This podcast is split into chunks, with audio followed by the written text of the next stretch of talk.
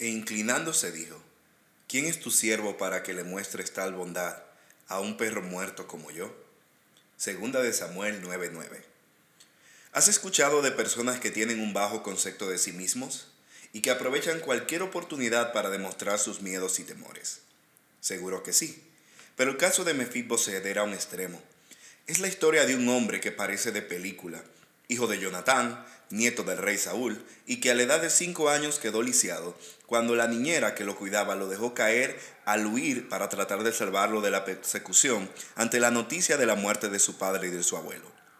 Aparte de eso, fue llevado escondido a un lugar de bajeza donde nadie se interesara por él. Porque era costumbre de aquel entonces que cuando el rey nuevo entraba, mataba a toda la familia del rey anterior para que no hubiese herederos en el trono. Imagínense las circunstancias en las que él creció.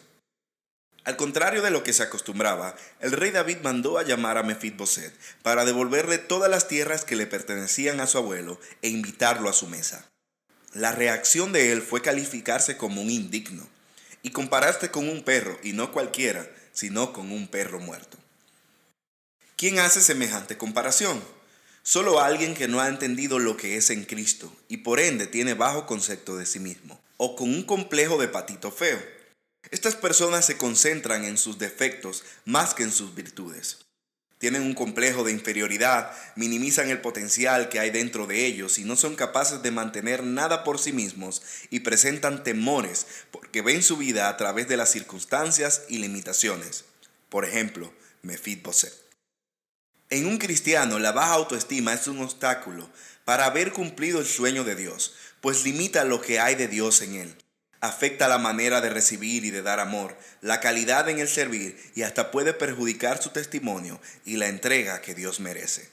Identidad es lo primero que se debe de trabajar. Entender quién fue que te llamó y quién eres en Cristo, que eres hijo y heredero, amado por Dios, créelo y empieza a vivirlo. Levanta la mirada al cielo, no importa las circunstancias que hayas vivido, eres una nueva criatura en Cristo. Las cosas viejas pasaron y he aquí hay algo nuevo que se hará en ti. Así que deja de arrastrarte con esos miedos y frustraciones del pasado. Es tiempo de enterrar ese espíritu y sentarte a la mesa a comer con el rey, porque Él va a entregarte lo que te corresponde como heredero y resucitará lo que te pertenece según su voluntad, porque Él es bueno, Él es justo y Él es misericordioso.